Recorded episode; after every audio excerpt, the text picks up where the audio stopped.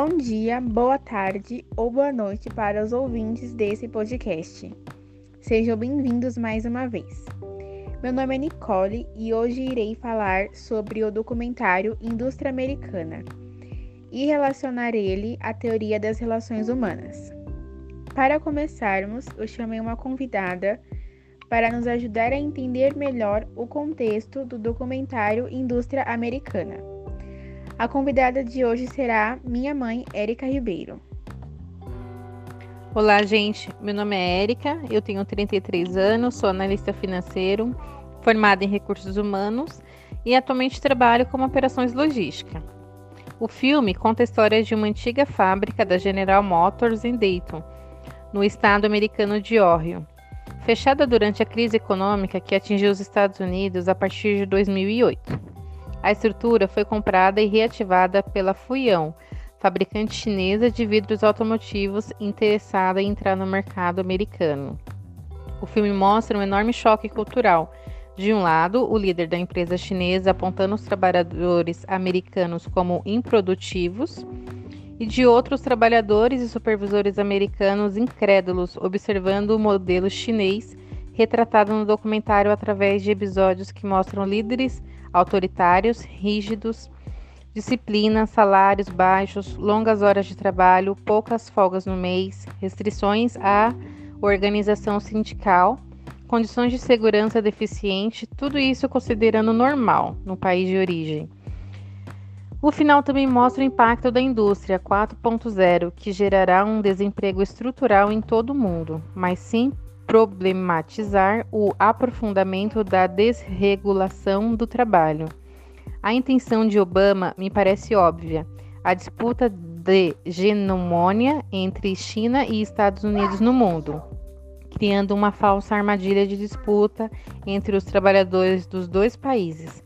Mas a precarização imposta pelo capitalismo é global. Então é isso, espero que vocês tenham gostado. Agora vamos falar um pouco sobre a teoria das relações humanas. Na teoria clássica da administração, o trabalhador é tratado de forma mecânica. Com o surgimento da teoria das relações humanas, surgem novas perspectivas para o setor, que tem como objetivo identificar os sentimentos e atividade dos colaboradores e como esses dois pontos se interligam.